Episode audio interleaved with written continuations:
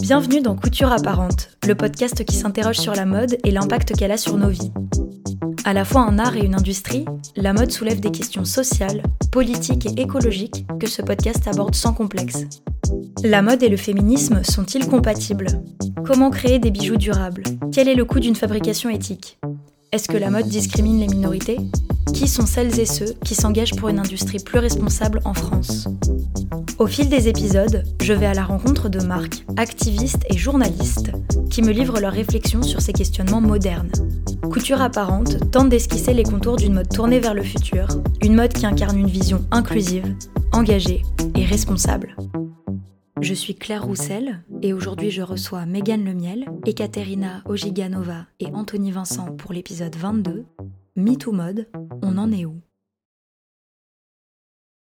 Cet épisode va aborder des thèmes difficiles, donc voici un trigger warning. Nous allons parler de violences sexistes et sexuelles. Si vous êtes concerné par ces enjeux et que vous ne souhaitez pas en entendre parler, prenez soin de vous et ne vous forcez pas à écouter l'épisode. Sachez aussi qu'on vous envoie tout notre soutien et que vous n'êtes pas responsable des violences que vous avez subies. Vous pouvez notamment appeler le 3919 si vous avez besoin d'aide. À moins que vous ayez passé les dernières années enfermé dans une grotte, vous avez forcément entendu parler du mouvement MeToo. Cette initiative a initialement été imaginée par la travailleuse sociale noire Tarana Burke, originaire de Harlem, qui a fondé l'association Just Be en 2003 pour les jeunes filles victimes de violences et qui a commencé à employer le terme MeToo en 2006 pour dénoncer la fréquence des violences sexuelles. En octobre 2017, en pleine affaire Weinstein, L'actrice Alissa Milano a lancé, il semble sans le savoir, un hashtag du même nom pour dénoncer l'ampleur des violences sexuelles, provoquant un mouvement mondial avec des centaines de millions de tweets témoignant sur les réseaux sociaux. L'initiative fait encore beaucoup de bruit aujourd'hui, avec des MeToo spécifiques qui s'organisent souvent par domaine ou par industrie, comme le MeToo Théâtre ou le Music Too en France. Bien sûr, comme nous allons longuement l'expliquer, MeToo n'est pas spécifique à la mode. C'est un problème sociétal global dû au patriarcat. Mais il me semble que l'industrie a ses petites particularités. C'est pourquoi je voulais les explorer pendant un épisode. Et puis, de toute façon, c'est le thème général de ce podcast. Avant de faire ça, j'aimerais justement vous rappeler quelques statistiques dont je vous mets toutes les sources en description de l'épisode.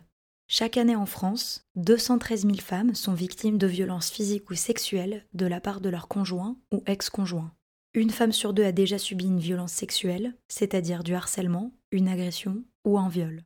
Dans 91% des cas de violences sexuelles, les femmes connaissent leurs agresseurs.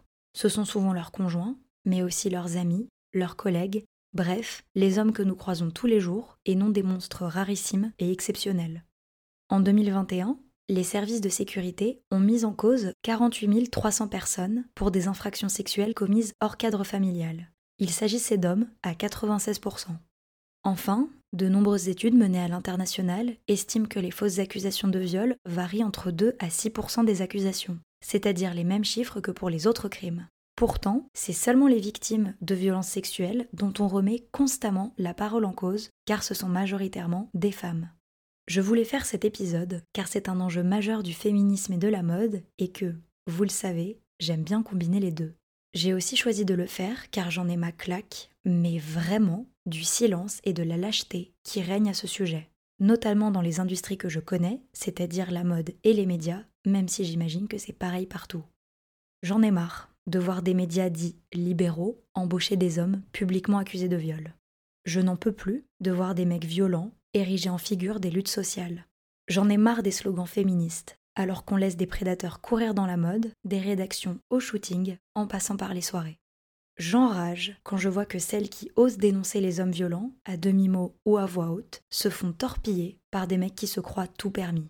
Je suis fatiguée de voir qu'en coulisses, une partie de l'entourage professionnel les remercie pour leur courage, mais que publiquement, le soutien suit rarement. Je refuse d'avoir peur des hommes violents qui traînent dans la mode et de ceux et celles qui les couvrent je refuse de faire comme s'il n'y avait pas de problème. Du coup, parlons-en.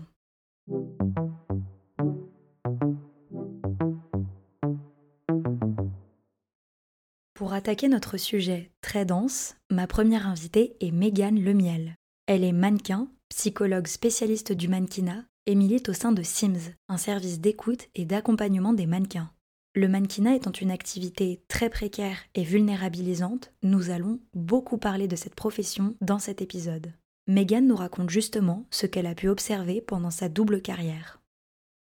Bah, il y en a plein que j'ai pu observer déjà moi en tant que mannequin, parce que c'est la première expérience que j'ai eue. Et puis après, en tant que thérapeute, dans les personnes que j'ai pu suivre euh, qui ont été victimes de harcèlement, tant sexuel que moral, euh, des pressions quotidiennes. Et finalement, je trouve que les mécanismes qui se mettent en place à ces moments-là, moi je trouve qu'il y a une extrême banalisation. Parce que ça va parfois être juste une main, on va dire, euh, qui va effleurer la peau alors qu'elle n'a pas à l'effleurer à ce moment-là. Il n'y a pas de consentement qui est fait. Et ça, c'est des gestes qui arrivent, mais presque quotidiennement chez les mannequins. Parce qu'effectivement, elles travaillent avec leur corps. On va les voir voilà, se faire toucher alors que c'est pas une personne qui est habilitée à toucher. Et c'est tellement banalisé que parfois on se dit, mais si on décentralise un peu ça et on se dit, euh, prenons un tout autre métier, euh, dans un bureau tout simplement, voilà, un peu cliché, euh, à quel moment un ou une collègue va toucher en disant, ah, t'as du café sur le coin de l'œil, je vais te l'enlever. Non, bah non surtout, ce qui, est, ce qui est très étrange dans le métier de mannequin, c'est qu'il y a un gros turnover. C'est-à-dire que les équipes avec lesquelles on va travailler, c'est des personnes qu'on ne connaît pas souvent. On va travailler une fois, deux fois avec elles, mais des, ça tourne. Donc c'est des personnes qu'on ne connaît pas qui vont nous toucher et, euh, et non, c'est pas ok de le faire sans qu'on dise avant euh, est-ce que je peux toucher, est-ce que je peux t'enlever euh, ça, te remettre la mèche, voilà. Donc ça c'est vraiment ce que j'ai observé le plus qui arrive et qui est pas du tout ok et qu'on voit pourtant tous les jours. Après, il y a des choses beaucoup plus graves qui se passent. Euh, effectivement, des agressions sexuelles, pas mal aussi de, voyeurisme. Hein. Des personnes qui se changent. Aujourd'hui, à la Fashion Week, il n'y a pas de cabine pour se changer. C'est-à-dire qu'il va y avoir une horde de photographes, de, caméramans, de, de journalistes qui sont à l'endroit où les personnes se changent. Ça non plus, c'est pas OK. Mais c'est complètement banalisé. Bien évidemment, derrière, qu'est-ce qu'on observe comme mécanisme qui va, qui va se mettre en place chez les mannequins? Vu que c'est banalisé, elles vont se résigner. C'est-à-dire se dire, ben, je vais surtout pas m'en offusquer, je vais surtout pas dire non, m'affirmer parce que euh, ça se fait pas. Parce que les personnes qui, touchent sont généralement les employeurs ou euh, les gens qui sont à un statut plus prestigieux que les mannequins et du coup, ben, les mannequins vont pas oser parler parce que ça se fait pas? Bah, c'est ça, en fait, généralement, le travail qu'on fait avec euh, les mannequins qu'on prend en charge, c'est déjà d'identifier, de, mettre en mots et de dire, ben, est-ce que c'est OK, est-ce que c'est pas OK? Quelle est ma limite aussi, parce qu'elle est différente selon les personnes. Et parfois, ben, souvent, les mannequins se rendent compte que ben, la limite, elle est bien avant que euh, ce, dont elles ont été victimes.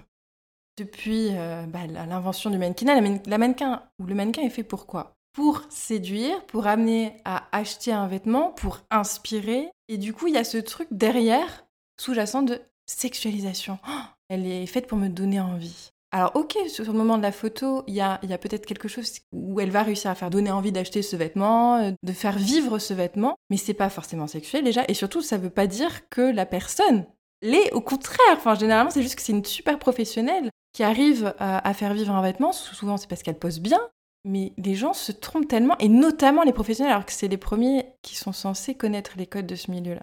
Moi, je vois ça surtout chez les modèles. La différence entre mannequin et modèle, celle existe en France, c'est que les modèles, c'est plutôt celles qui vont, des personnes qui vont être sur euh, book.fr, qui vont faire ça sur leur temps, euh, leur, euh, leur passe-temps, et qui sont pas forcément payées pour ça. Et du coup, elle rencontre beaucoup plus facilement les photographes qui sont là juste par perversion. Et ça, c'est fou. C'est encore, j'ai l'impression que c'est un autre monde que je connais moins, mais où je vois les, messages parfois, on m'envoie les. Mais sous quel prétexte la personne est modèle, donc travaille effectivement avec son corps, c'est son outil de travail, on va se permettre d'envoyer ce genre de message ou pendant la séance photo faire dériver la séance photo vers quelque chose de hyper sexuel. Et ça, c'est fou que ce soit permis encore une fois parce qu'on travaille avec son corps. Les messages, c'est la lingerie glam. Euh, est-ce que tu es OK pour un shooting lingerie glam? Alors déjà, le mot glam, je sais pas pourquoi, mais il est érotisé à fond. Et euh, ou euh, pin-up sexy, option nude. non mais à quel... Alors pourquoi pas? Il y a des choses. Effectivement, la lingerie en plus, ça peut être. C'est super beau les shootings lingerie. Mais il y en a, ils rendent ça. Mais alors. Ouais, non, mais c'est fou. Et le nombre de fois où ça arrive encore, même sur des shootings du coup professionnels, où euh, moi ça m'est arrivé plein de fois où en fait, ah on a deux pièces en lingerie alors que c'était un shooting habillé. Ben, tu te retrouves sur le vif où t'as toute l'équipe qui t'a préparé et tout ça. Donc en fait, si tu dis non à ce moment-là, tu passes pour la chieuse. Et tu fais quoi? Tu le fais, tu le fais pas? Forcément, la personne va dire oui, mais ça veut pas dire qu'elle sera consentante. Le mieux, en fait, dans ce genre de situation, c'est d'appeler son agent en disant bah, C'était pas sur le contrat. Moi, à la base, c'était un truc habillé. On fait quoi? Généralement, l'agent est censé être là pour protéger les mannequins et dire bah, soit bah, on appelle le client, soit on ni. J'ai eu des agents qui ont été super et qui ont fait ça. J'en ai eu d'autres qui ont dit Oh, ça va. Megan décrit bien ce qu'on pourrait appeler le continuum de la culture du viol. Une banalisation de l'absence de consentement et une sursexualisation qui commence par des petits éléments, comme une main sur l'épaule ou des blagues graveleuses au bureau, qui contribuent graduellement à la validation des violences et au sentiment d'impunité des agresseurs. Notre second invité est Anthony Vincent, journaliste mode pour le média Mademoiselle, auteur et cofondateur des podcasts Extimité et Matière Première. Ça peut sembler étonnant que je donne la parole à un homme dans un épisode sur MeToo, mais ça me permet justement de vous apporter une précision.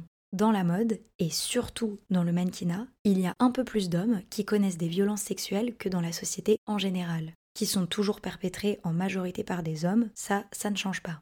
Donc c'est un aspect que je ne voulais pas occulter, en plus du fait qu'Anthony fait partie de ces journalistes passionnants qui font le lien entre la mode et les enjeux sociaux. Il nous explique d'ailleurs pourquoi la mode est un terrain fertile pour les violences sexistes et ou sexuelles, car c'est une industrie aux énormes enjeux de pouvoir. Les violences sexistes et sexuelles, c'est des violences qui sont systémiques. Et comme toutes les violences sexuelles, c'est des affaires de domination, d'abord et avant tout. Et c'est hyper important de se rendre compte que partout où il y a du pouvoir, il peut y avoir des violences, parce qu'il y a des enjeux de domination. Et dans la mode, il y a une énorme concentration du pouvoir entre les mains de certaines personnes, c'est plutôt des hommes. Ce pouvoir, il peut être exercé à l'encontre de certaines personnes, c'est plutôt des femmes. Surtout qu'il y a des enjeux de, pouvoir assez colossaux, puisque les petites mains, c'est souvent des femmes, parfois de, de pays du Sud global, donc elles sont racisées. Et ces femmes-là, elles peuvent être victimes de plusieurs strates de domination euh, à cause de leur âge, elles sont parfois plus jeunes, à cause de leur race sociale, puisqu'elles sont parfois racisées, à cause de leur genre, parce qu'elles sont des femmes. Donc tout ça cumulé fait qu'elles sont surexposées aux violences sexistes et sexuelles. Là, je parlais des petites mains, mais c'est aussi valable pour, euh, par exemple, les mannequins, qui sont souvent des jeunes filles. Les lois qui interdisent euh, le mannequinat à des femmes de moins de 16 ans, c'est assez récent. Enfin, c'est même pas des lois d'ailleurs, ça dépend des pays, mais la charte, par exemple, co-signée par Kering et LVMH, qui fait que les mannequins doivent avoir au moins 16 ans avant de débuter, ça, c'est assez récent, c'est 2017, il me semble. Ces jeunes filles, elles sont parfois catapultées dans le mannequinat à l'autre bout du monde. Parfois, elles viennent de pays X et elles vont dans un pays Y dont elles ne connaissent pas la langue, dont elles ne connaissent pas les lois. Donc, elles peuvent pas trop se protéger. Elles n'ont jamais travaillé aussi parfois, donc elles savent pas ce qui est normal ou pas dans le travail. Euh, encore moins dans le mannequinat, qui est un milieu assez nébuleux. On connaît pas les règles. Et elles sont euh, parfois entre les mains d'hommes qui sont leurs agents, de directeurs d'agence qui peuvent aussi euh, abuser d'elles, les photographes, les directeurs de casting, etc. Donc, souvent, au poste de direction, on a des hommes. Dans les postes subalternes, on a des femmes, quoi, comme dans la plupart des milieux professionnels. Outre euh, les violences liées euh, au genre, à la race sociale et la domination économique, en fait, si on est une personne qui débarque dans la vie active, on n'a pas forcément beaucoup de moyens, surtout si on est jeune, euh, voire mineur. Parfois, c'est notre premier travail et tout. On se retrouve face à des hommes pas forcément richissimes, mais en tout cas en situation de pouvoir, et c'est compliqué de pouvoir dire non, quoi. Parce que le consentement, c'est pas juste dire non, c'est aussi être en capacité de dire non. Et ça, on l'oublie souvent. Par le passé, j'ai travaillé pour un magazine et en fait, je suis parti en shooting photo pour ce magazine en tant que journaliste pour faire un reportage en parallèle. Et c'était une équipe quasi 100% masculine entre le mannequin, le photographe, le styliste, le directeur artistique. Et il y avait que la maquilleuse coiffeuse qui était une femme. Et en fait, ce mannequin a subi du harcèlement sexuel de la part du, photographe, du directeur artistique. Et moi, j'y étais témoin, je leur demandais de se calmer, d'arrêter et tout, et je leur disais que c'était pas normal, et ça n'a pas suffi en fait, et surtout j'étais beaucoup plus jeune qu'eux, et j'étais pigiste, donc j'étais archi précaire, donc c'était compliqué aussi pour moi. Le directeur artistique était directeur artistique du magazine, donc c'était m'exposer aussi que de le dénoncer. Donc c'était extrêmement délicat, et quand le mannequin est parti un peu plus tôt euh, du voyage, et eh ben, c'est sur moi que ça s'est dirigé ensuite, tu vois, donc c'était horrible. Et à mon retour, je n'ai pas parlé à ma direction parce qu'en en fait, il était pigiste. Donc euh, voilà, quand t'es hyper précaire, t'as peur pour ton travail, du coup, tu te tais, quoi. Donc tout ça, c'est pour dire à quel point toutes ces violences, elles sont imbriquées les unes dans les autres, euh, elles se nourrissent les unes les autres, en fait. Vous l'aurez compris, les inégalités en tout genre renforcent le risque de violences sexuelles. Donc dans la mode, c'est mal parti. Ma troisième invitée confirme que les pressions économiques sont extrêmement liées à MeToo et elle en sait quelque chose. Ekaterina Ojiganova est la présidente et fondatrice de l'association Model Law, mais aussi mannequin, traductrice et juriste en formation. Elle fournit un travail colossal de terrain, de recherche et de sensibilisation avec son association, qui réunit et défend les mannequins qui exercent en France et qui promeut les comportements éthiques dans l'industrie de la mode. Je ne pense pas que dans la mode, il y a des problèmes très très très spécifiques, on va dire, en matière d'agression sexuelle ou de harcèlement. Je pense que n'importe quelle industrie peut avoir ce genre de soucis. Donc je ne pense pas qu'en soi la mode est quelque chose d'exceptionnel. Peut-être la partie exceptionnelle concerne euh, le fait que la mode est souvent, si on parle des mannequins, liée au métier du corps. Mais je pense qu'on trouve des mécanismes similaires, par exemple chez les danseurs, chez les performeurs ou les acteurs, et d'ailleurs, euh, si on prend par exemple la loi française, la loi française définit un éventail d'articles qui traitent du harcèlement moral, qui traitent du harcèlement sexuel, des agressions sexuelles. C'est notamment présent dans le code euh, pénal, dans le chapitre qui est consacré aux atteintes à l'intégrité physique ou psychique de la personne. En effet, si on prend l'accompagnement des victimes, disons que Modello, à la base, notre association, c'est surtout euh, le volet juridique, le volet de violence financière et violence économique. Et on considère que, en grosse partie, tout ce qui est le volet agression sexuelle, abus sexuel, est souvent lié, à la base, aux abus financiers, en ce que la personne se sent très vulnérable. Et donc c'est souvent par le biais du volet, on va dire, financier ou économique, qu'on voyait qu'il y a eu place également à des agressions sexuelles ou des violences euh, sexuelles. On a eu quelques dossiers, mais c'était souvent un dossier, voilà, il y avait souvent un volet financier ou économique qui était attaché. Et donc, il y a eu des pressions, des personnes euh, se sentaient obligées de se soumettre à certains types de, pratiques euh, ou ils se disaient prêts de, de, le faire si jamais ça arrivait parce qu'ils avaient peur de perdre leur emploi ou ils avaient peur de ne plus être voulus dans le milieu, etc. Euh, ça, ça, fait, de la peine. Comme les métiers que j'ai cités auparavant, donc euh, performeurs, acteurs, euh, danseurs, qui semblent être exposés au même genre de pression, puisque le travail est lié au corps et donc la ligne est souvent mince. Je pense que dans tous les cas, il s'agit de, travail où la démographie des personnes est assez jeune il y a aussi l'aspect lié au déséquilibre financier, je pense, des participants du processus. Parce que si tu prends les décisionnaires dans la mode, par exemple, ou tu prends les grandes marques qui embauchent des mannequins, tu prends les grands photographes mondialement connus qui prennent des clichés des mannequins, euh, oui, certes, une fille de 16-18 ans qui arrive sur le plateau, elle est face à ces personnes qui possèdent un capital financier, un capital aussi symbolique. Elle se retrouve face ces personnes-là. Et je pense que, nonobstant le fait que dans la mode, souvent, tu as l'impression que tout le monde est copain, ou en tout cas, c'est le genre d'impression que les gens essaient de se donner. En réalité, euh, la hiérarchie est très euh, verticale, elle est très présente, euh, même si les structures, on va dire des structures d'entreprise, sont absentes. En tout cas, ça paraît comme ça. On récapitule asymétrie de pouvoir dans l'industrie, sexualisation, banalisation des gestes violents et précarité généralisée, le tout amplifié pour les mannequins, ce sont des facteurs clés des violences sexistes et ou sexuelles qui n'aident pas à la condamnation des agresseurs. Ces mécanismes sont malheureusement classiques, mais il y a un point qui me paraît assez spécifique à la mode, le fait que c'est un milieu très festif. Je suis la première à aimer sortir et faire la fête, et j'ai la chance qu'il ne me soit rien arrivé dans l'industrie. Mais j'ai été choquée, en découvrant ce milieu, par l'attitude flippante de certaines personnes, surtout pendant les soirées. Je me rappelle notamment d'entendre des adultes de 30 ans se demander entre eux Eh, tu choisis lequel? pour aller draguer des mannequins qui avaient alors mon âge, c'est-à-dire 18 ans. Megan puis Anthony reviennent sur ce contexte spécifique qui résonne avec le mythe du on est tous copains soulevé par Ekaterina. Effectivement, euh, ce, contexte festif, moi j'ai vécu quand j'avais 16 ans, donc euh, même pas majeur, où il y a cette espèce de, statut euh, de la chimère mannequin qu'on va toujours inviter aux soirées, dans lesquelles on va même organiser des soirées spéciales où il y aura des mannequins et des espèces de vieux lourdeaux qui ont qu'une envie, c'est de sauter sur les mannequins, et qui sont très contents d'être là, d'avoir la chance d'être à côté des mannequins. Moi, je l'ai beaucoup vécu quand j'étais à New York, où là, il y avait, c'était vraiment les, moi j'appelle ça les requins, les espèces d'hommes Et des mannequins qui, encore une fois, ce que j'observais, moi j'avais un œil très naïf à cette époque-là, qui osent pas forcément dire non, et les agents surtout qui cautionnent ça, puisqu'ils font partie de cette mise en, scène, quoi, ouais. En France, il y a moins ça. J'avais posé la question à l'époque en me disant euh, à d'autres mannequins, est-ce qu'il y a des, soirées comme il y a à New York et tout ça? Et effectivement, il y a certaines agences qui le faisaient encore. Je sais pas si c'est encore le cas aujourd'hui, en tout cas, y a, ça fait moins de bruit. Il y a eu, euh, on va dire, l'apogée, c'était peut-être en France dans les années 90, où euh, là, il y avait carrément beaucoup de drogue aussi qui circulait. du coup, euh, bah, les mannequins qui en prenaient, qui, dont les fournisseurs étaient peut-être des personnes qui travaillaient dans l'agence. Et du coup, cette espèce de, bah, d'addiction. Aujourd'hui, il y a moins ça. Il y, avait aussi le phénomène des promoteurs. C'est horrible, hein, mais moi, je, je, l'avoue. Hein. Je l'ai fait une fois, je suis allée parce que je, venais de débarquer à Paris, j'avais pas beaucoup de sous. Et en fait, je suis allée à une soirée promoteur parce que tu avais le repas offert dans un super resto. Mais alors moi, ce que je fais, c'est que j'y suis allée avec une amie qui est aussi mannequin. Et comme ça, en fait, on, mangeait gratuitement. Mais on n'allait pas à la soirée où on restait 30 euh, minutes. Et puis, parce qu'on savait très bien que derrière, euh, c'était pour... On était le, le, le trophée. Mais ça, c'est des choses qui se faisaient, que j'ai l'impression que ça se fait moins quand même. Heureusement, parce que c'est horrible. Euh, voilà, heureusement, vraiment, hein, j'essaie de garder le nez dedans pour, pour voir comment ça se profile, mais aujourd'hui, j'ai vraiment l'impression que ça a diminué un petit peu en France. Bah, en fait, en 8 ans, ce que j'ai appris, c'est justement un peu à me retirer du monde de la mode. C'est qu'avant, j'étais toujours partant pour rester.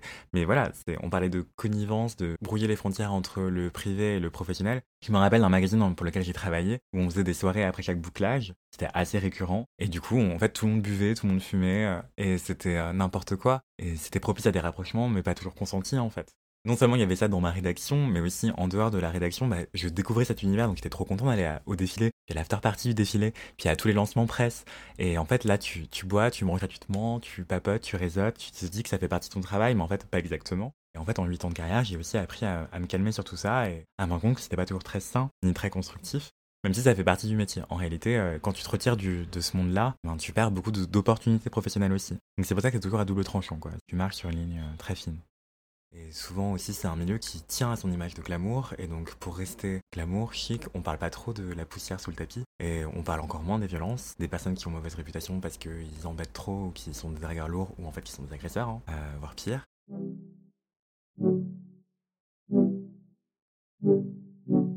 Comme Anthony vient de le remarquer, la mode n'aime pas du tout parler des violences sexuelles perpétrées par ses membres. Bien sûr, c'est le cas de toutes les industries mais je trouve que l'omerta est particulièrement intense dans le milieu, et nous allons essayer de comprendre pourquoi. Déjà, il est évidemment très difficile de témoigner. Par exemple, j'ai lancé un appel à témoignage pour cet épisode, et de nombreuses personnes m'ont indiqué être intéressées ou connaître des gens qui avaient des histoires à raconter. Et pourtant, au final, personne ne s'est manifesté, même anonymement, ce qui est parfaitement compréhensible. Tout d'abord, ce sont des récits intimes que l'on n'a pas forcément envie de partager, mais également parce que globalement, la société n'aide pas du tout, du tout les victimes à prendre la parole, comme le détaille Anthony. C'est multifactoriel, les raisons de ce silence, et encore une fois, c'est des violences qui sont systémiques. Donc en fait, on en retrouve beaucoup dans la mode, mais on en trouve dans toutes les industries. Peut-être que dans la mode, c'est particulier dans la mesure où, effectivement, on brouille un peu, peut-être davantage les frontières entre le privé et le professionnel. Et il y a aussi, bah en fait, l'homme le plus riche du monde, par exemple, il vient de l'industrie de la mode, en fait, du luxe, Bernard Arnault. Ça montre bien que c'est une industrie qui charrie énormément d'argent, et donc d'enjeux de pouvoir, et donc potentiellement de domination, et d'abus de pouvoir parfois. Et en fait, euh, les violences sexistes et sexuelles, on a des traces depuis extrêmement longtemps, en fait. Les plus visibles, les plus vocales, c'est plutôt quand il s'agit de mannequins qui sont victimes, mais euh, c'est aussi le cas dans les sweatshops, euh, les ateliers de fortune des petites mains à travers le monde. Il y a énormément d'ONG qui dénoncent justement des, climats favorables aux violences sexuelles à travers le monde parce que justement il y a des managers qui sont plutôt des hommes qui donnent des ordres à des femmes, c'est propice à des violences euh, extrêmes quoi. Surtout qu'il y a beaucoup de sous-traitance, de sous-traitance, de sous-traitance et du coup ça fait que c'est très opaque de pouvoir auditer ces usines et ces ateliers textiles euh, de fortune parfois, c'est de plus en plus compliqué quoi. La culture n'a jamais été à la mode quelque part. On a eu plein de scandales, par exemple racistes de la part de marques qui font des blackface des choses comme ça, et en fait qui continuent de prospérer ensuite. Dolce Gabbana, il y a eu 50 scandales, ils sont encore là. Tu parlais de Alexander Wang, mais c'est assez criant, tu vois. Gérald Marie, l'ancien directeur Europe de l'agence euh, Elite, qui était ultra puissante et qui l'est encore assez, hein, des directeurs dans les années 80-90. Et en fait, il y a énormément de témoignantes qui expliquent avoir subi des violences, des agressions, voire des viols de sa part depuis les années 80-90. Et il y a notamment une journaliste britannique qui s'appelle Lisa Bringworth. Elle a fait un documentaire en infiltration, donc euh, en caméra cachée, avec un micro caché aussi, dans cette agence, en se faisant passer pour une mannequin. Et en fait, euh, on, on entend au micro des choses Notamment, il lui propose euh, à maintes reprises de pratiquer des fellations à des convives lors d'un dîner. Il lui propose aussi 500 euros pour passer la nuit avec elle. Et ça, c'est juste un tout petit extrait.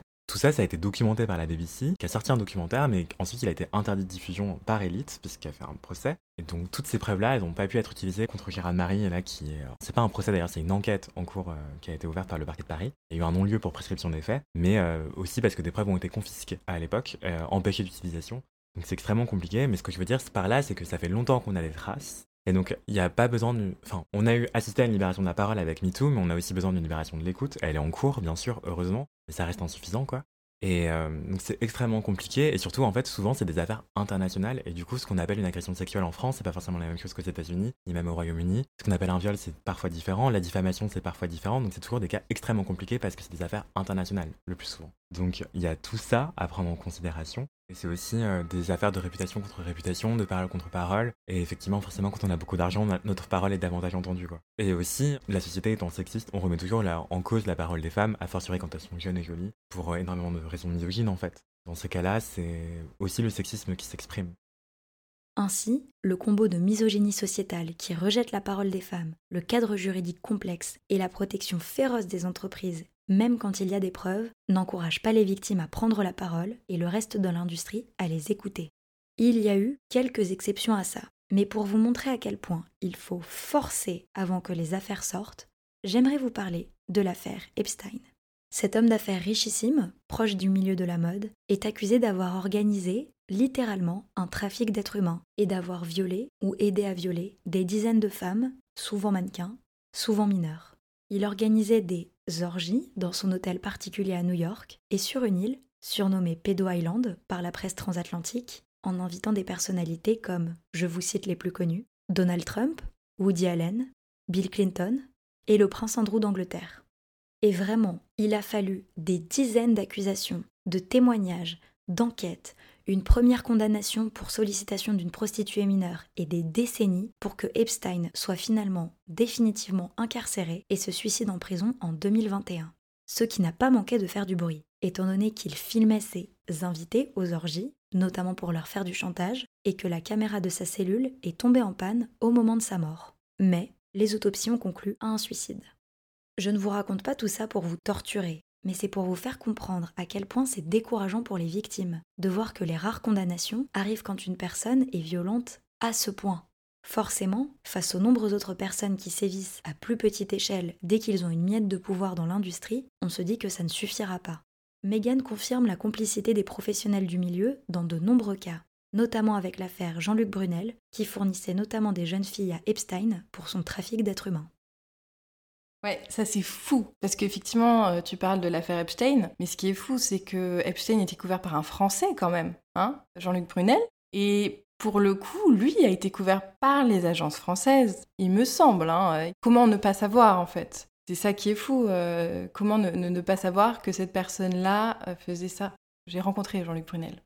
Donc je vois très bien qu'il ne cache pas ce genre de fait. Donc je, je vois, je vois pas comment en fait les agences et surtout, aujourd'hui, on entend des agences qui se disent très bienveillantes. Je vais pas les citer parce que c'est pas le but, mais euh, comment peut-on se dire bienveillant en ayant connaissance de ça et en n'ayant rien fait?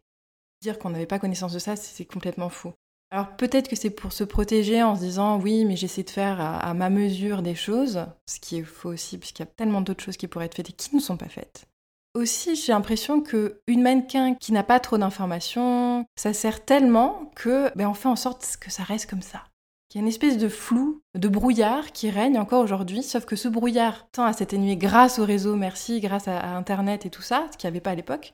Mais on profite encore que ça existe pour faire en sorte ben, de ne pas faire sortir ces affaires-là ou de, de rester dans l'ambiguïté. L'ambiguïté, avec ça, on peut, on peut faire plein de choses. Au dépend des mannequins, bien évidemment, et, de leur, euh, de leur bien-être et de leur santé.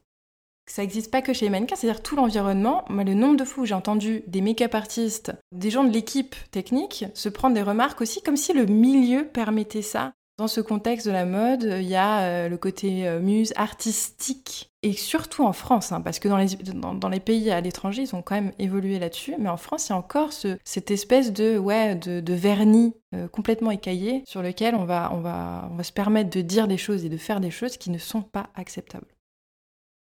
De son côté, Ekaterina confirme, avec l'exemple du photographe Terry Richardson, accusé par au moins 14 femmes d'harcèlement et d'agression, que les hommes violents mettent énormément de temps avant d'être inquiétés, ce qui, évidemment, n'encourage pas leurs victimes à parler. Et même quand elles parlent, elles ne sont pas écoutées. Avec l'arrivée de MeToo, ce n'était pas non plus la, toute première fois que les gens euh, se sont rendus compte qu'il y a eu des soucis, des problèmes, que publiquement les gens en parlaient. Par exemple, je, réfléchis euh, le cas de Terry Richardson. C'est un peu un cliché, mais disons que euh, si tu prends Terry Richardson, euh, moi j'ai vérifié un peu les datas. Il était étiqueté depuis bien des années de prédateur sexuel et publiquement accusé par un mannequin en 2010. Je crois que c'est dans un club à Paris. Tout un tas d'accusations sur l'exploitation de jeunes mannequins qui étaient vulnérables, qui étaient souvent mineurs sur ces sets. Puis à nouveau, il y a eu des accusations en 2014, ça a été démenti à chaque fois. À chaque fois, les marques continuaient à travailler avec lui. Et c'est qu'en octobre 2017 que du coup le groupe de presse international Condé Nast a annoncé de ne plus travailler avec Terry Richardson. Ça a coïncidé euh, donc euh, avec un espèce de mouvement qui a été créé par un mannequin et activiste euh, Cameron Russell qui a partagé un grand nombre de posts sur son Instagram de façon anonyme avec le hashtag My job should not include abuse. Elle recevait donc des messages anonymes sur les abus sexuels, des violences, etc. Ça a été vite repris par pas mal de mannequins, y compris les mannequins connus, tels que par exemple Sarah Sampaio, qui parlait du magazine Lui, elle parlait du fait qu'il euh, y a eu un shooting. Sur ce shooting, normalement, les tenues ont été très légères. Et euh, finalement, pour la couverture, la photo qui a été sélectionnée, c'était une photo où on voyait une partie de son sein, alors que normalement, c'était dans le contrat que une photo avec le sein dénudé n'allait pas apparaître euh, sur la couverture. Il me semble qu'en octobre 2017, en plus, euh, la raison même pour laquelle ils ont décidé de ne plus travailler avec lui, c'était purement, je pense, la question d'image, parce qu'il n'y a pas eu de, plainte officielle, il n'y a pas eu de, déposition auprès de la justice. C'était pas comme s'il était mis en examen, voilà. Donc, euh, en fait, euh, c'était purement là pour le coup. Les marques qui, je pense, ont eu peur que s'ils continuent à travailler avec lui alors qu'il était déjà plusieurs fois entouré de scandales, et si avant, peut-être ça passait parce que c'était aussi considéré en quelque sorte sexy, genre c'est un bad boy, voilà. Vu surtout son travail, euh, je crois qu'on appelle porno chic euh, en quelque sorte, voilà. Donc, euh, à mon avis, ouais, c'était, c'est juste, c'est un changement un peu de paradigme, de vision qu'ils ont eu en se disant, on a trop peur pour notre image. Mais euh, de toute façon, ce n'est pas la première fois que les gens, je pense, avec, le, avec un certain pouvoir, euh, bénéficient d'un traitement favorable, leur garantissant euh, voilà, l'impunité, comme tu le dis, sur des années. Et je pense que c'est encore une fois lié au fait que ce sont les métiers qui sont jeunes, qui sont liés au corps. ça leur permet à ces personnes de côtoyer en quelque sorte des proies faciles. Elles et ils, ils ne sont pas éduqués en fait sur, sur ces questions-là même en général sur euh, le milieu euh, du travail, parce que c'est le moment où elles découvrent euh, ce milieu. Ils n'ont pas de connaissances techniques de l'industrie, des, règles juridiques, comme tu le dis, et des protections qui existent en place. Et les agences ne sont pas spécialement disposées à le faire, le partager. Ils disposent pas de départements spéciaux, ils, ils disposent même pas de DRH. Donc en fait, logiquement, normalement, quand tu es dans un milieu de travail, on va dire normal, normalisé, tu as un référent, normalement c'est le DRH. Normalement, il me semble que tout ce qui concerne les plaintes, etc. aujourd'hui, de harcèlement moral par exemple, c'est auprès du DRH que tu déposes. Dans les agences, il n'y a pas. Même avec des cas connus où, euh, bah avec Terry Richardson, encore une fois, si on revient à ça, où euh, les mannequins qui ont subi des choses, euh, des pratiques très cheloues pendant les shootings ont été dissuadés par tout l'entourage de dire quoi que ce soit. C'était juste dit, bah c'est un, personnage comme ça, c'est comme ça que ça fonctionne. On prend aussi les magazines comme Purple ou des choses comme ça où il y a pas mal d'histoires de. Hmm? Ouais, je pense qu'il y a plein de, fois où ce sont les agents clairement qui vont se dire euh, bah tu dois aller à cette soirée, il faut que tu te comportes d'une certaine façon, soit flirty, euh, soit sexy, voilà. On va se dire euh, bah t'es pas la seule, ça va, détends-toi, c'est comme ça que ça fonctionne, ça fait partie du truc, voilà. Le milieu en lui-même qui validait ce genre de pratique pendant très longtemps ou qui considérait que ça faisait partie aussi d'attrait en fait de, du milieu c'était considéré comme quelque chose de voilà, c'est un peu subversif. Je regarde tous ces films ou les documentaires qui sortent sur ça, genre le truc euh, Yves Saint Laurent par exemple, comme, le milieu est présenté comme quelque chose de hmm, voilà. Donc euh, la romantisation des violences est un énième mécanisme qui entre en jeu et elle n'aide pas les victimes à comprendre ce qu'elles ou ils viennent de vivre et donc encore une fois à parler. Anthony illustre ce mécanisme avec un autre agresseur présumé, bien connu et totalement au calme dans le milieu, Alexander Wang.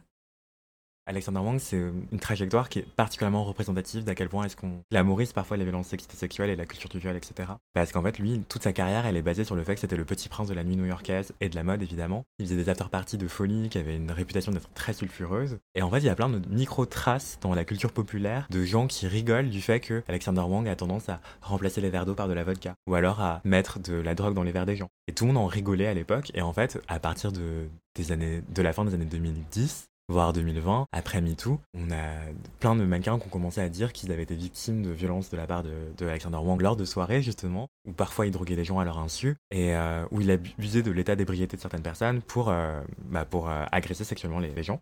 Il y avait des hommes cisgenres et des personnes trans parmi les victimes d'Alexander Wang, présumées. Et le truc, c'est qu'aucun mannequin n'a porté plainte mais à force d'avoir des témoignages qui s'accumulaient sur les réseaux sociaux, parfois anonymes, parfois non, il y a une avocate qui s'est saisie de l'affaire, mais ça n'est pas allé jusqu'au dépôt de plainte.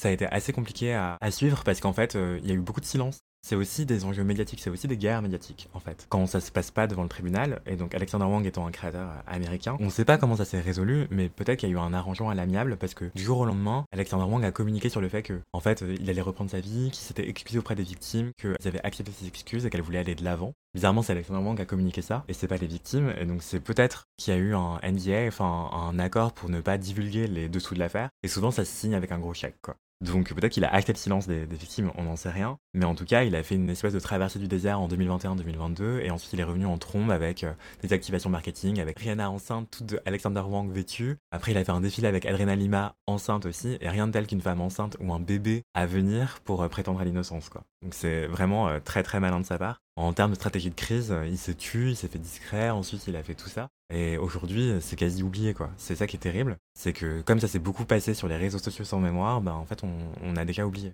Et il y avait la même chose avec plein de photographes, Mario Testino, Bruce Weber, Terry Richardson. Il y a eu énormément de scandales, en fait. Euh, pas forcément très très connus du grand public, mais en tout cas, c'était leur réputation dans l'industrie. Et ça les empêche pas de continuer de travailler. Parfois, ils se font discrets. Et puis, un ou deux ans après, ils reviennent. On les voit qui signent un édito mode dans un magazine plus ou moins indé et tout. Et ensuite, tout est pardonné, quoi. C'est une histoire sempiternelle d'hommes qui sont accusés, puis qui font profil bas, ou alors qui disent que leur réputation est détruite, puis qui reviennent sur le devant de la scène euh, par la petite porte, mais en tout cas, euh, leur vie continue. Enfin, il n'y a aucune carrière qui a été brisée dans la mode jusqu'à maintenant. En tout cas, pas de ces hommes surpuissants. Dans la plupart des affaires de violences sexuelles, les victimes sont des femmes, et dans la mode, quand ça arrive, j'ai l'impression qu'elles sont beaucoup moins crues que lorsque les victimes sont des hommes. Par exemple, euh, Bruce Weber et Mario Testino, il y a une grosse enquête de la part du New York Times sur euh, des mannequins hommes victimes de ces deux photographes, et j'ai l'impression que ça a engendré une traversée du désert beaucoup plus longue pour ces deux photographes que lorsque les victimes sont des femmes. Et donc c'est pour dire à quel point il y a un biais sexiste énorme dans toutes ces affaires-là. C'est aussi pour ça qu'on parle de violences sexistes et sexuelles, quoi. C'est qu'il y a aussi un traitement hyper sexiste, judiciaire et médiatique de toutes ces victimes. Je trouve le dernier point d'Anthony intéressant.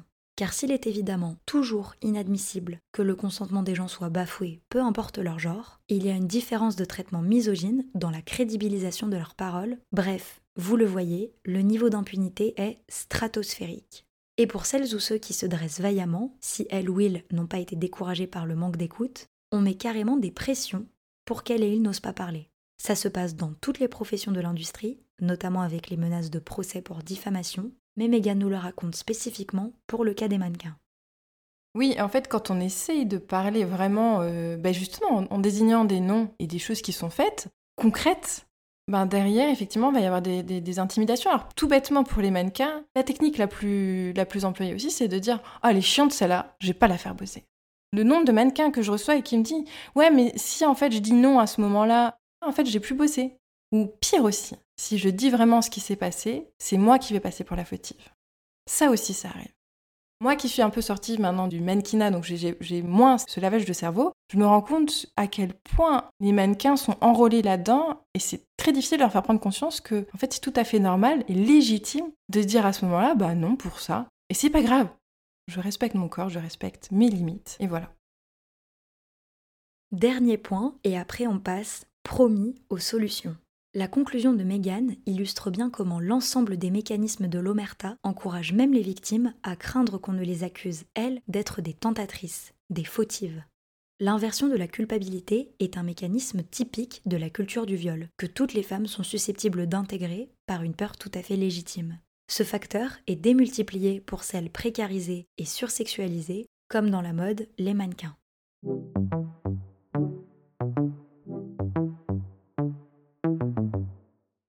Si vous avez atteint ce stade de l'épisode, je vous remercie, car ce sujet est encore très mal traité et est donc primordial à analyser, mais il est évidemment difficile et décourageant.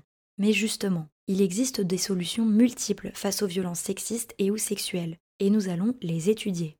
Personnellement, je partirai bien sur l'abolition définitive du patriarcat qui les crée et du capitalisme qui les renforce. Mais bon, sans rire, de façon plus rapide et faisable, il y a plein de choses concrètes à mettre en place, dans la mode et ailleurs.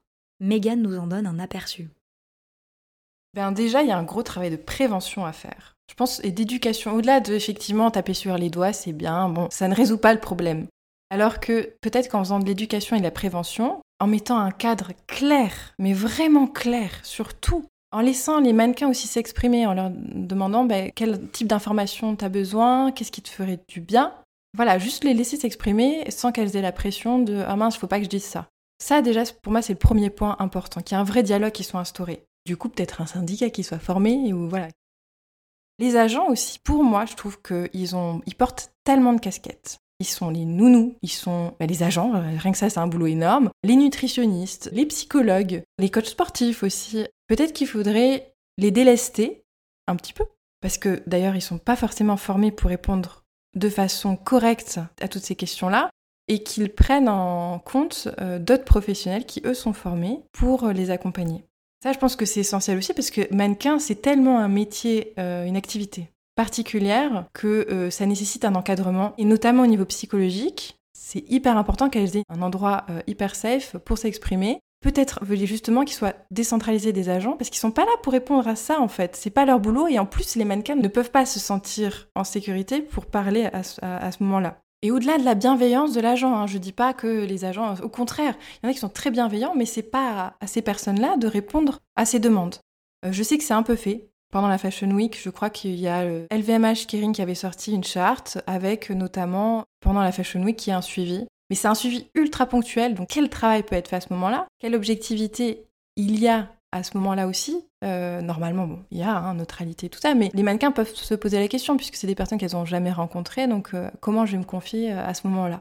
La charte est très belle, elle est rose et tout, en plus ils ont fait un joli code couleur, Malheureusement, en fait, moi en tant que professionnel justement qui aimerait avoir des, vrais chiffres et des choses dessus, bah je je vois pas. Ce qui apparaît vraiment, les informations sont encore une fois très obscures et très euh, brouillardesques. Et c'est dommage parce que en fait, c'est au dépend encore une fois de la santé. Donc pourquoi il y a eu cette chose qui a été faite et que derrière, en fait, il n'y a aucun retour au grand public? Bon, nous avons déjà des éléments de réponse. Information, suivi psychologique, mise en place de chartes même si clairement celle de LVMH et Kering ressemble plus à un outil marketing qui ne serait pas réellement appliqué. C'est en tout cas ce que nous confirme Ekaterina. Je pense que limiter définitivement le travail des mineurs, ça c'est la première chose à faire. D'une part, tu as le volet législatif donc qui permet d'avoir un mécanisme pénal en place comme le code pénal sur le harcèlement moral et harcèlement sexuel, ça c'est une chose a priori, bah, s'il y a une plante, si c'est suivi, probable que la personne va subir des conséquences. Et d'autre part, il y a le secteur privé qui propose ses propres solutions, et ce sont des chartes euh, dites de bonne conduite. Et donc en effet, en 2017, euh, suite euh, à tout ce qui est arrivé, à la remise, à grande remise en question du milieu, il y a eu des chartes qui ont été signées par LVMH et Kering, dites la charte sur les conditions de travail des mannequins et leur bien-être. Et elle fixe en effet l'âge limite pour participer au défilé de vêtements adultes et des shootings euh, des maisons qui appartiennent à LVMH et Kering, l'âge limite euh, fixé à 16 ans. Et il y a eu aussi des conditions spécifiques qui ont été précisées dans cette charte euh, sur le travail des mannequins entre l'âge de 16 ans et 18 ans.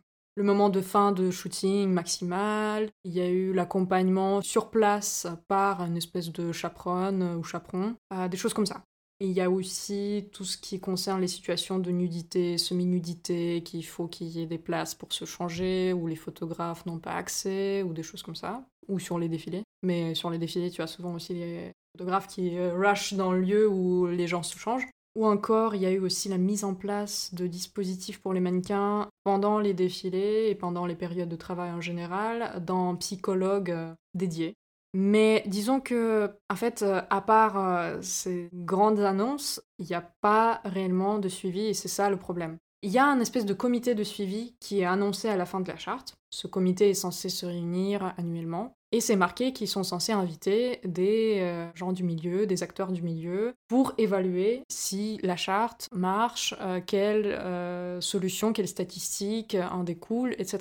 Seulement, jamais entendu. Enfin, il y a eu une seule réunion. Il y a eu un seul mannequin qui a été invité. Ce seul mannequin était assis à côté de directeur de son agence. Donc, je pense que, à part lancer des grands sourires, c'est tout ce qu'il a fait tout au long de cette réunion. On sait même pas qui c'était cette mannequin. Donc, en fait, ils ont pris juste au pif quelqu'un dans l'agence, euh, je crois que c'était l'agence Women. Ils ont juste pris ce, mannequin, l'ont mis à côté de son directeur d'agence, elle était juste là comme ça.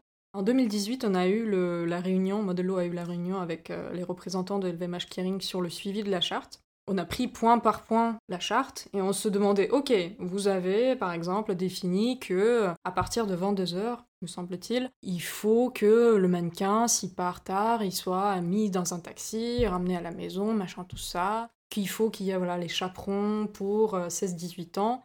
Qui s'occupe de ça? Enfin, qui procure ces personnes, ces dispositifs, qui paye pour ces dispositifs? Et euh, bah. On dit les agences? Oh, Vous? Et après, on dit, vous comprenez que si vous dites, euh, on oblige les agences à fournir ces personnes ou à fournir le taxi ou whatever, après, c'est le mannequin qui va se retrouver à la fin de le payer parce que ça va être mis dans sa dette. Donc vous comprenez que c'est génial vos dispositifs, mais que du coup ça, endette encore plus euh, ce pauvre mannequin qui va finir déjà avec 30% de ce que vous avez payé, et en plus euh, il y aura des dettes à cause de vos chaperons et autre chose. C'est vous qui êtes censé fournir, c'est tout ça, si, vous êtes si bienveillant et souhaitant euh, améliorer ce milieu. Mais c'est ça le problème, parce que les chartes, c'est très bien, ça annonce euh, des bonnes choses, un bon présage, mais mais il n'y a pas vraiment de, suivi. Et si on, voilà, ces, comités annuels, euh, j'en ai plus jamais entendu parler. Je suppose que peut-être ça se passe en interne, mais à mon avis, c'est une réunion entre trois personnes où ils se disent très bien, tampon. Suivant. En 2018, il y a eu un autre charte, c'était Condé Nast pour le coup. Ils ont mis en place euh, une espèce de code de conduite pour les personnes qui travaillent euh, sur les shootings des magazines du groupe. Et euh, parmi les points abordés, par contre là, ils ont augmenté la limite d'âge et c'était 18 ans minimum. Je ne sais pas si c'est appliqué. Je pense pas. Franchement, édition Condé Nast, il y a eu des mannequins de 14 ans sur leur couve. Je doute que là, soudainement, un mannequin qui a 17 ans ou 16 ans ne va plus apparaître dans Vogue ou autre.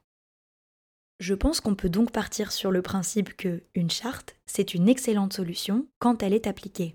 Surtout que dans le cas d'LVMH, ils ont fait en 2022 79 milliards d'euros de ventes et 14 milliards d'euros nets de bénéfices. Donc je pense qu'ils peuvent lâcher une petite partie de ce pactole pour appliquer ce sur quoi ils communiquent. Anthony, de son côté, valorise également l'éducation et la prévention au VSS, mais aussi la formation de personnes référentes en cas de problème. Je pense que ça passe d'abord et avant tout par l'information. L'information, c'est le pouvoir. Euh, je suis journaliste, c'est pas pour rien.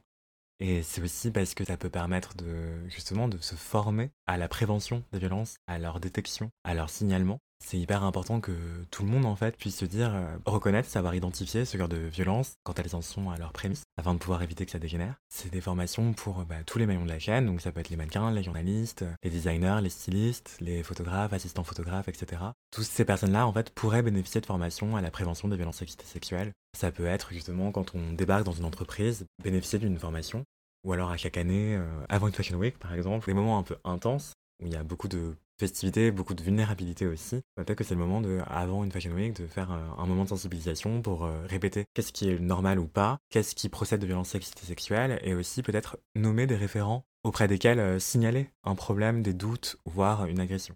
Dans les entreprises ou dans les événements, si on a une personne qui est identifiée, on sait qu'on peut se tourner vers elle afin d'en parler. Et cette personne-là aussi, c'est important qu'elle soit formée évidemment parce que recueillir la parole, c'est un travail aussi. Et ça peut être aussi très fragilisant. Donc c'est important de le faire en connaissance de cause. Il y a quelque chose qu'on connaît assez peu, c'est euh, le traumatisme vicariant. C'est quand on te raconte une expérience très très dure, et ben, tu peux ressentir, voire subir une forme de traumatisme par procuration. Et les personnes qui recueillent la parole en sont souvent victimes. Et donc oui, voilà, ça peut être des formations à la prévention, détection, signalement des violences. Ça peut être aussi des formations économiques et juridiques, en fait, pour comprendre ce qui est normal ou pas normal. Parce que tout ça, c'est imbriqué souvent. Les violences sexuelles sont imbriquées avec des enjeux de violence économique, des enjeux de violence euh, sociale, etc. S'informer aussi sur les structures qui existent, comme les assos de mannequins. Il y a rarement de syndicats, pour mille raisons que j'ai décrites dans une enquête. Mais voilà, c'est extrêmement compliqué et donc c'est important de savoir vers qui on peut se tourner. Si c'est pas dans son entreprise, ça peut être une asso tierce. Ça peut être plus facile parfois, donc voilà. Alors, bonne nouvelle. Même si c'est lent, on constate que de plus en plus d'informations et de références sont mises en place, notamment par les agences, dont Ekaterina estime qu'elles ont une responsabilité énorme. Je pense que en fait, le changement doit arriver de l'intérieur des structures qui embauchent les mannequins, donc par exemple les agences, que les agences et les agents doivent être formés en matière de comportement euh, répréhensible, notamment tout ce qui est abus, agression, etc.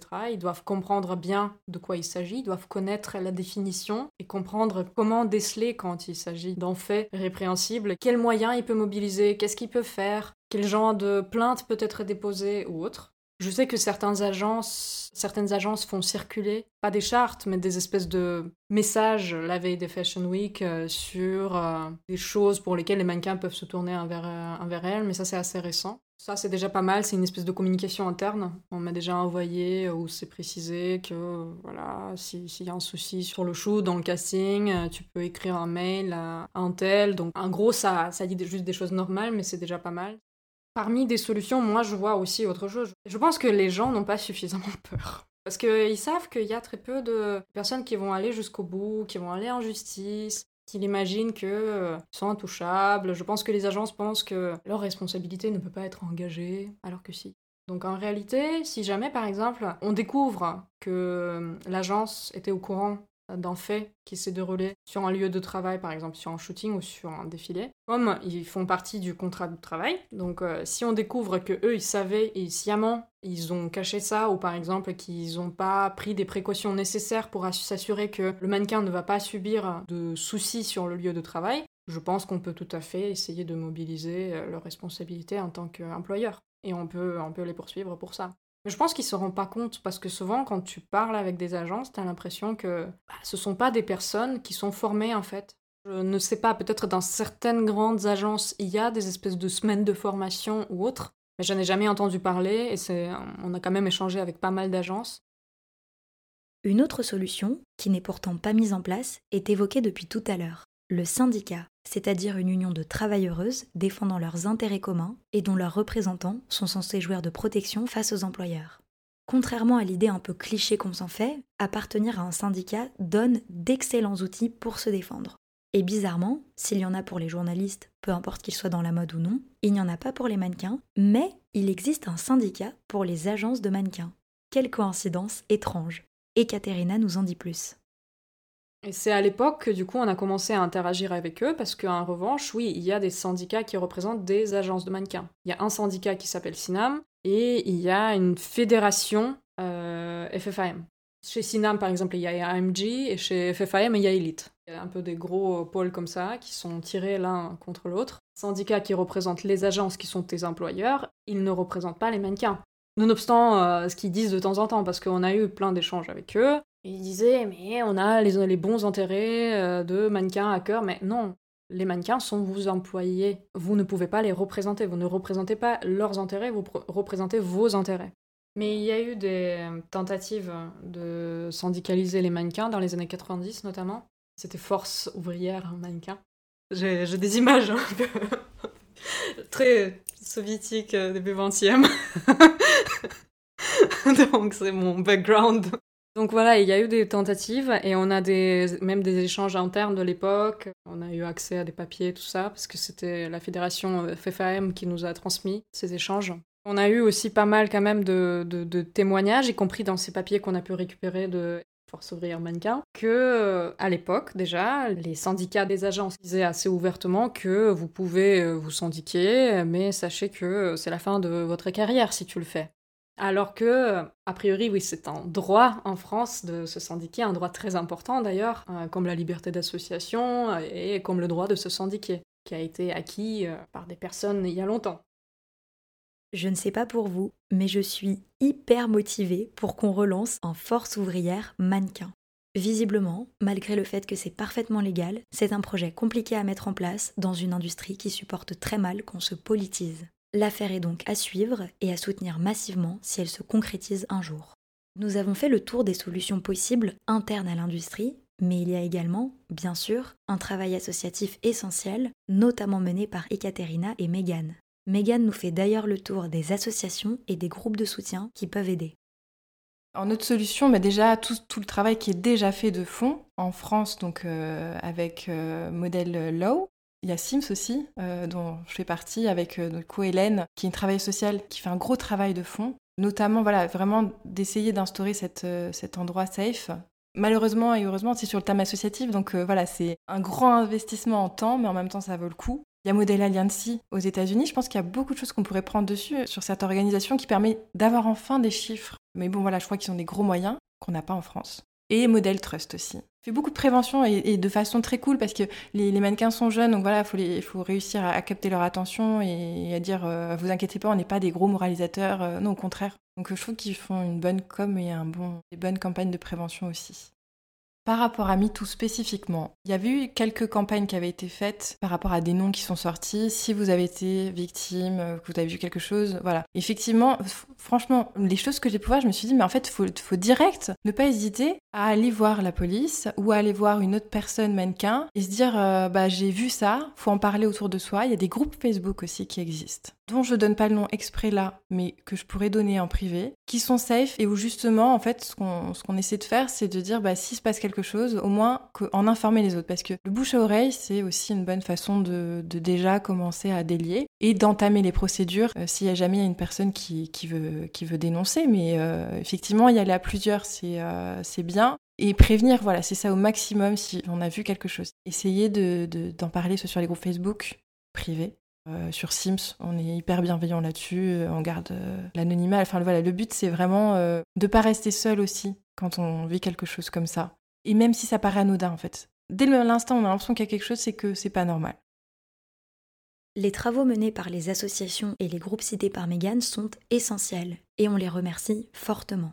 Elle a aussi évoqué un point intéressant sur lequel je voudrais revenir la potentialité de vouloir mener l'affaire en justice en commençant par porter plainte. Je tiens à rappeler que si vous êtes victime de VSS, il n'y a jamais la moindre obligation. Vous pouvez décider de raconter votre histoire dans un post sur les réseaux, de n'en parler qu'à des proches ou à un psy, de remplir la boîte aux lettres de votre agresseur de sardines pourries, de lui mettre un avocat aux fesses, de ne rien faire. Bref, il n'y a jamais de mauvaise réaction quand on a subi une violence. Ceci étant dit, on peut tout à fait porter plainte si on le souhaite. Malheureusement, il faut aussi le dire, le traitement des plaintes pour viol, agression ou harcèlement sexuel en France est lamentable. En octobre 2021, des militantes féministes ont lancé le projet Double Peine et ont reçu en moins de 24 heures des milliers de récits où des policiers minimisent le récit des victimes, les culpabilisent sur leur tenue ou leur attitude, voire refusent carrément de prendre leur plainte. Ce qui est strictement illégal et provoque potentiellement un second traumatisme pour les victimes. Et les rares dossiers qui arrivent en tribunal sont souvent bâclés, on estime globalement qu'un pour cent des violeurs finit par être condamnés. Dans mon travail de journaliste, j'ai même connu un dossier avec des preuves gynécologiques et toxicologiques où le violeur présumé a été acquitté. Posons les termes. Le système judiciaire français protège majoritairement les coupables et non les victimes. C'est donc un outil parmi d'autres, mais dont le fonctionnement doit profondément être questionné. C'est une question complexe et délicate, donc n'hésitez vraiment pas à faire selon votre propre ressenti. Megan nous partage d'ailleurs le sien sur la question, notamment via l'affaire Jean-Luc Brunel, dans laquelle elle a été témoin. Je disais la police parce que pour le coup ils m'ont reçu très pour Jean-Luc Brunel, tu vois, ils m'ont c'était une nana, elle était ultra bienveillante. Donc il y a aussi quand même de temps en temps, mais c'est vrai que c'est tellement euh, aléatoire et pas justement justice, un, hasard quoi, et ça c'est pas normal. Ce que je regrette c'est d'avoir euh, fait des années après. Bon, on m'a interrogé juste en tant que témoin, donc j'ai dit, bah, effectivement, ces soirées-là, ce genre de choses. Euh, moi, j'ai eu de la chance, il m'a jamais rien fait. Mais par contre, j'ai vu des choses, et c'est vrai que j'ai mis du temps à témoigner. Vu que c'était que en tant que témoin, j'aurais pu le faire plus tôt, quoi. Après, moi, j'ai pas vu de ça. J'ai vu qui euh, les soirées, rien que ça, c'est pas, pas normal. Mais à l'époque, ça me paraissait tellement. C'est plutôt le recul, les années de recul que j'ai mis avant de, de comprendre que, bah non, même ça, c'est pas ok en fait. Et encore une fois, en France, on est très en retard par rapport à cette vision-là. Ça demande deux fois plus d'efforts pour prendre conscience et se dire qu'en fait, non. Revenir à l'objectivité. Notre curseur, il est vraiment euh, biaisé. C'est tellement banalisé que rien que d'en parler, c'est pour ça que moi, avec Sim, c'est ce qu'on fait, l'association, c'est qu'on fait des, ateliers en groupe. Le poids de la parole du groupe. Parce qu'en fait, on a son propre discours. Mais dès qu'on est mis face presque à un miroir, hein, qui est l'autre, mais ça prend tout de suite une autre perspective. Ce qu'on s'accorde à soi, généralement, qui est bien en dessous, bah, à l'autre, on va dire, mais non, c'est pas normal. Bah ouais, bah ça veut dire que pour toi non plus, en fait, c'est pas normal. Et c'est vrai que le, groupe permet ça, et du coup, c'est ce qu'on a le soutien social, effectivement aussi, émotionnel. rien que libérer la parole en groupe, c'est magique. Encore une fois, en France, on est en retard, parce qu'à l'étranger, tout ce qui est thérapie de groupe, notamment au traumatisme, c'est en effervescence. En France, c'est un petit peu en retard. Donc, on essaie de développer ça aussi, parce que, encore une fois, c'est une solution concrète. Anthony propose une dernière solution. Dans les pistes de solution aussi, je pense qu'on gagnerait à ce qu'il y ait davantage de parité, surtout dans les postes de direction, évidemment. Parce que la parité dans une entreprise, quand tous les subalternes sont des femmes et tous les directeurs sont des hommes, bah forcément, en fait, c'est propice à des asymétries de pouvoir et donc de domination et donc d'abus de pouvoir aussi.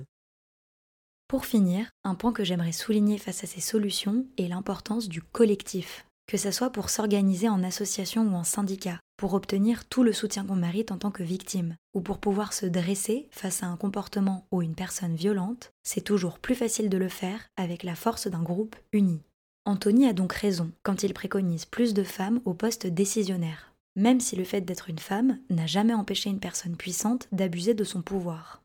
Mais d'où l'importance d'y aller en masse et de s'entraider pour forger un réel contre-pouvoir, et ne pas seulement avoir une femme élue au milieu d'un groupe d'hommes qui aura au final peu de marge. C'est valable dans la mode et partout ailleurs.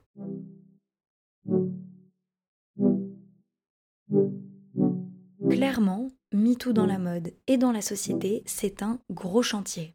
Pour conclure cet épisode très dense, j'ai demandé comme d'habitude à mes invités ce qu'elles pensaient de l'avenir de MeToo dans la mode et surtout si la situation s'est améliorée ou dégradée depuis le début de leur carrière et de la popularisation du mouvement. Comme vous allez le voir, les avis sont mitigés.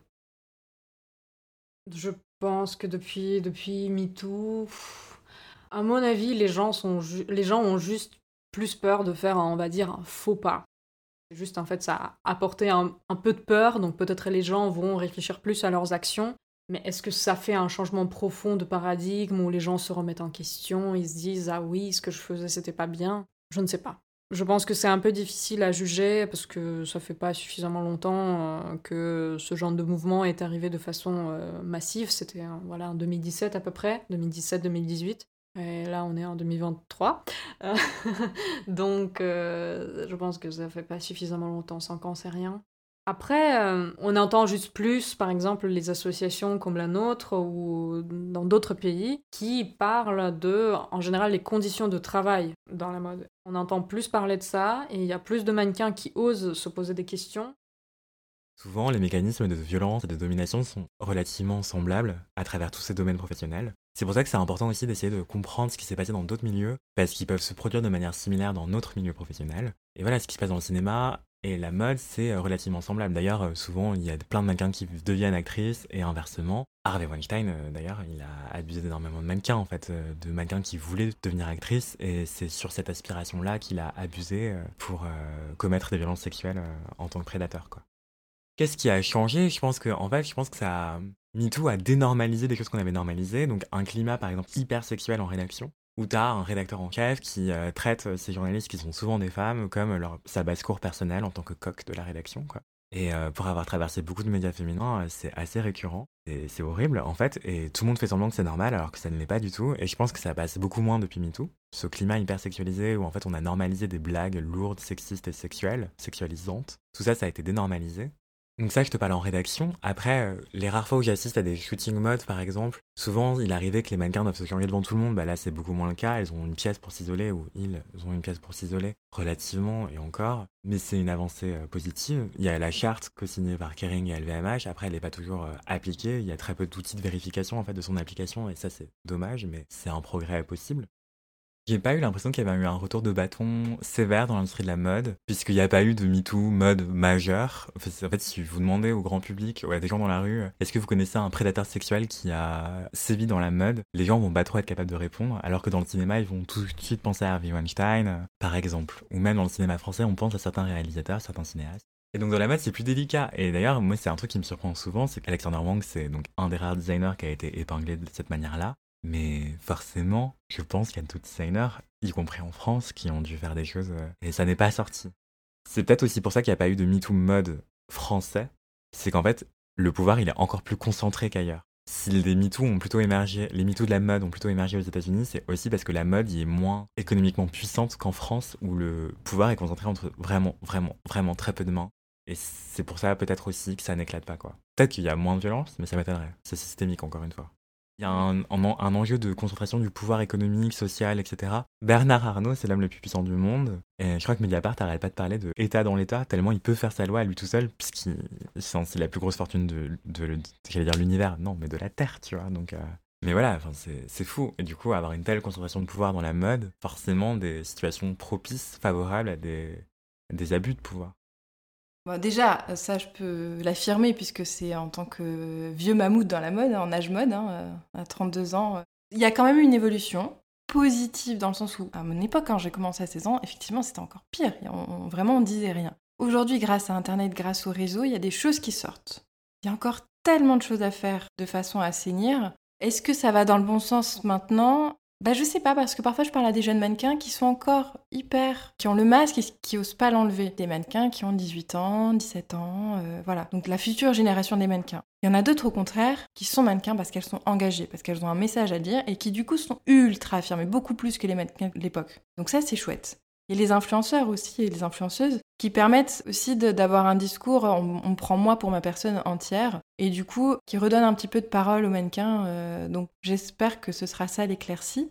Maintenant, on va voir, euh, voilà, rien n'est sûr, et je trouve qu'il y a encore des... la nécessité de faire de la prévention énormément et de l'éducation. Au niveau des agences, voilà, c'est eux qui emploient les mannequins, donc euh, c'est eux qui peuvent faire changer la donne pour moi aujourd'hui. Oui, il y a plus de bienveillance et du coup peut-être qu'ils permettre plus aux mannequins de dire quand il y a un truc qui se passe ou voilà, quand elles se sentent pas safe, euh, voilà. Peut-être. Mais effectivement, ça reste les employeurs, donc il faudrait qu'ils fassent un gros travail. Peut-être que le syndicat des agences puisse aussi ouvrir, euh, comme je disais tout à l'heure, des pôles pour, euh, soulager un petit peu les, agents. Peut-être que ça, ça permettrait. Mais pour l'instant, ça n'existe pas. Et ça n'a pas l'air de vouloir exister pour l'instant. Donc, donc ouais, il y a encore du chemin à faire. C'est peut-être mon côté optimiste. Mais ce que j'entends, c'est qu'il y a quand même des progrès. Oui, ils sont encore trop minces et obtenus de haute lutte à cause des nombreux obstacles que nous avons énumérés. Mais ils peuvent aussi être surmontés grâce aux solutions dont nous avons longuement parlé et sûrement d'autres qui sont à imaginer. Dans tous les cas, je me dis que la meilleure chose qu'on puisse faire, peu importe la taille et la nature d'un défi, c'est d'essayer. C'est un peu ce que j'ai voulu faire avec cet épisode. Et j'espère d'ailleurs que certains éléments vous auront inspiré à agir ou vous auront apporté des réponses sur les difficultés que vous pouvez traverser. Dans tous les cas, soutien aux personnes qui luttent contre ce système, on vous envoie toute notre sororité et toute notre adelphité.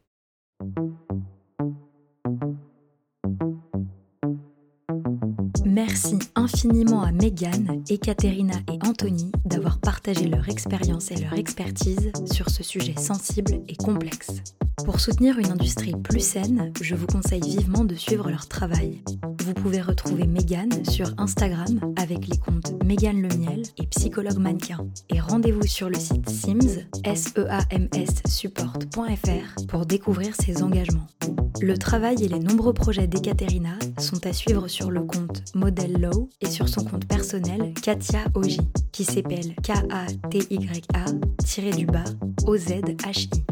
Enfin, retrouvez Anthony sur le compte Anthony Vincent, lisez tous ses articles sur Mademoiselle et achetez aussi le livre PD dont il est co-auteur aux éditions Point. Merci également à Telio Garfive pour la production de notre bande son. Vous avez aimé l'épisode? C'est le 22e de Couture Apparente et je suis ravie de le partager avec vous. Pour m'aider à faire connaître le projet, n'hésitez pas à lui mettre une très bonne note sur les applications d'écoute, à en parler à vos proches et à le partager sur les réseaux sociaux. En parlant de ça, vous pouvez aussi nous suivre sur coutureapparente.podcast sur Instagram et vous inscrire à votre newsletter afin de recevoir directement les nouveaux épisodes. Tous les liens sont dans la description. Je vous remercie pour votre soutien et je vous donne rendez-vous le 24 octobre pour le 23e épisode de Couture apparente.